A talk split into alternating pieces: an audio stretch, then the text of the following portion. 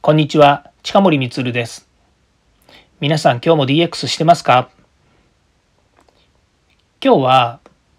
街で見かける当たり前にあるものはもう DX しないのか？のその3をお話ししたいと思います。今日はですね、よく交通機関をご利用になる方があればですね、わかることだと思うんですけど自動改札とかですねそれから自動車でも同じような、えー、その通過するっていう技術で言えば ETC というですね、えー、車の方の自動改札みたいなものですねこういったものがあるんですけども同じ自動改札でもですね全く全然違う技術を使っているわけなんですね。まあ当たり前だと思うんですけども自動改札といってもですね今日ちょっとあの話したいのはえそこにあるですね、例えば皆さんスマートフォンとかですね、それからクレジットカードみたいなものですね、こういったもので、えー、通過してますよね。で、私は東京の方に住んでいます。今まあ東京だけじゃなくて全国なのかもしれないですけども、えー、スイカとですね、いうものがあります。まあバスとかですとパスモとかっていう風になって、あ、これ私鉄とあの JR で違うのかもしれないものでしたよね。ということでですね、えー、まあ、Suica と PASMO みたいなものは全部一緒の IC カードっていうふうなもので考えるとですね、まあ、これを、えー、まあ、一つ題材にしてお話ししたいなというふうに思うんですね。で、Suica はですね、フェリカというですね、技術によって構成されておりまして、で、まあ、実際にはですね、近づいていくとですね、まあ、非接触っていうふうに言われているので、まあ、歩いて通過するときにですね、まあ、ある場所にそのカードをかざすとですね、まあ、約コンマ1秒ぐらいですね、まあ、コンマ1秒、うん、結構な短い時間ですけど、コンマ1秒でですね、えー、まあ、読み取っていただけると。で、基本的には読み取っているっていうふうに今僕は言いましたけども、普段のユーザーですね、消費者の感覚からすると、ピッてこうカードをあのかざした時にですね、そのカードを持ってる人が、えー、まあ、通れますと。で、ただし、その中で読み取ったり書き込んだりっていうことを実はしてるんですけども、えーえっ、と、まあ、普通に、あの、スイカのことで言うと、例えば3000円チャージされていて、そこから3000円から乗りますと。で、初乗り料が例えば120円とかだったら120円が引き落とされるだけのお金が入っていると1回通れるわけですよね。で、検出して相互認証して、で、読み出しして書き込んでるという形になるんですけど、今の話っていうのは、あの、スイカの中のお金が入ってるかどうかを確認して、それでその情報をスイカの中に一回書き込んで、で、えー、通って、はい、通っていくと。で、今度出るときには、えっ、ー、と、また同じことをして、そのカードに、えー、いくら残っているか、どこから乗ったのかっていうことを、えー、まあ、瞬時に、まあ、コンマ1秒の中でやってますからね、計算して、で、えー、読み出しして、で、また書き込んで、そのスイカにいくら残りましたっていうことをやってるんですね。で、単純にこれはカードに対してっていうですね、まあ、IoT 的に言うとですね、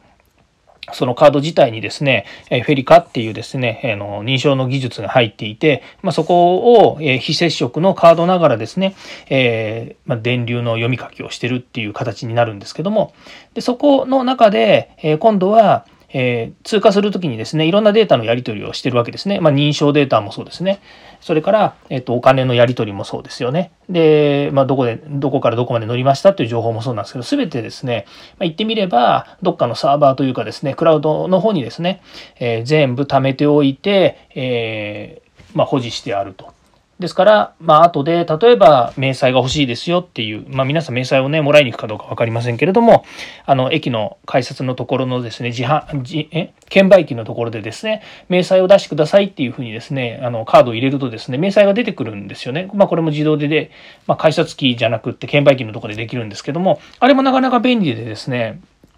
例えば会社の交通費の生産するときに、あのデータがあるとですね、えっ、ー、と、えそれを貼っつけて経費生産に回せるというようなこともできるわけですね。で、私忘れちゃいましたけども、確かネットで自分の ID 持てばですね、えっ、ー、と、ネットでも確か出せるような気がしているんですけれども、違いましたかね。もしそうなればですね、いちいち、あの、駅の改札に行ってですね、そのプリントアウトしてもらわなくても、何らかそのデータで取れてですね、まあ、PDF で出してくれれば、そのままでデジタルのデータのままですね、会社には申請できるっていうことはあるかもしれないですね。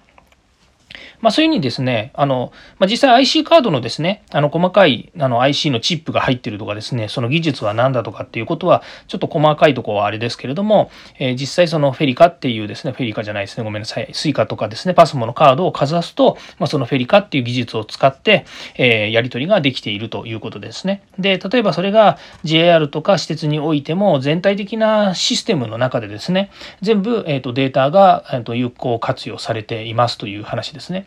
でこれもっとあのこうであの広い視点でいくと例えばこの技術が東京で使われているのであればですねそれが名古屋だったり大阪だったりですねそれからかん、えーそれ以外の場所ですよね。いろんなところで、え使えるようになるということで、確か今年の、去年の暮れでしたかね、今年の初めだったか忘れちゃいましたけど、今年は私行ってないですね。沖縄に行ったんですよね。その時に沖縄でも suica が使えるようになりましたって確かいうアナウンスがあって使えてた気がします。確か使えた後に行ったのか使える前に行ったのかポスターを見かけたんですよね。で、それまでは、あの、沖縄つってもあの、ユイレ、ユイ、ユイ、ユイマール、ユイレールっていうですね、あの、えー、まあ、路面電車が走ってるんですけれども、モノレールか。で、それがですね、Suica が使える使えないっていう話がその時ありましてですね、Suica も随分あれですよね。あのもう使えるようになってから結構長いんですけれども、あのそういう話があったっていうのを記憶しています。それからですね、今皆さん、私 Suica Suica って言ってますけれども、あの結構皆さんスマートフォンのこのフェリカの機能を使ってますよね。で、スマートフォンには結構もうどのくらいですかね、えっ、ー、と、5年、6年ぐらい前からですね、例えば Android 機でもそうですし、それから iPhone でもそうですけれども、このフェリカの、えっ、ー、と、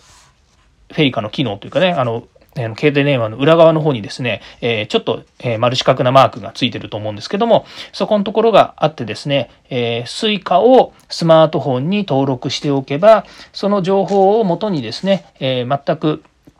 その Suica とか PASMO と同じ機能がですね、スマートフォンでできるということで、みんなそれをピッとこうやって追加し、あの、通過していくということでですね。ですから、まあ私も、この、そうですね、その、電車経験長いんですけれども、やっぱり最初は切符を買ってたところから、そうですね、えー、全くうんとフェリカのような関係のないえ通過する時にですね機械の中にガチャンって入れるようなカードがあってで、え今は非接触のカードになってそして今 Suica とえ、スマートフォンでですね、使えるような、え、そういった機能にまで進化しているということでですね。で、基本的にはやっぱり駅の駅員さんがですね、毎回毎回こう切符を切るって昔から言うんですけど、あの切符に穴を開けたりとかですね、それから切符の角を切ったりとかですね、そういうことをして通過して、その、えー、必ずその買った切符をあの使ってますよ、使いましたよっていうことを証明するためにですね、切符切りっていうのがあったんですね。あの映画館でいうですねチケットのもぎりみたいなのと全く一緒なんですけれども要は二次利用三次利用ができないように切ってるっていうことですね。でまあその時にいろんな情報をその駅員さんが取ってたのかどうかっていうのは知りませんけれども今ですと、そのフェリカないしはですね、そのスマートフォンで登録した情報がですね、すべてそのカードを通じて、えー、サーバーの方に溜まっているということなので、まあ、その時その時全部取ってるとは限りませんけども、基本的にな寄せといって、えー、持ってるですね、個人情報のデータと組み合わせると、まあ、いろんな形でその人の個人的なその利用方法とかですね、利用形態が分かったりするということであればですね、えーまあ、例えばそのあの電車のですね乗り換えの、まあ、駅のですねいろんなこう、えー、どこの駅がどのくらいの年代の人で男女の差がどうで、え、朝の何時が一番混むからその時に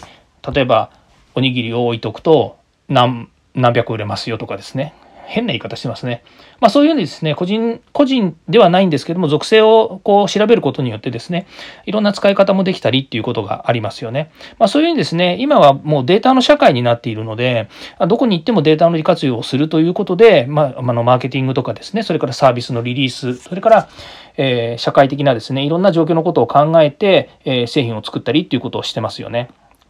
まあ、このデータはですね、また別の機会にですね、データのお話はしたいなというふうに思いますが、まあ、先ほど言いましたようにですね、あの、何かしらこう通過をしていくっていうところでの、えー、非接触の技術っていうのはかなり進化しているので、そういうことがありますと。実はその ETC はじゃあ同じなのかっていうと違うんで、これはまたちょっと別の機会にお話をしたいと思います。えー、今日もですね、えー、この時間聞いていただきましてありがとうございました。ぜひフォローもよろしくお願いします。ではまた。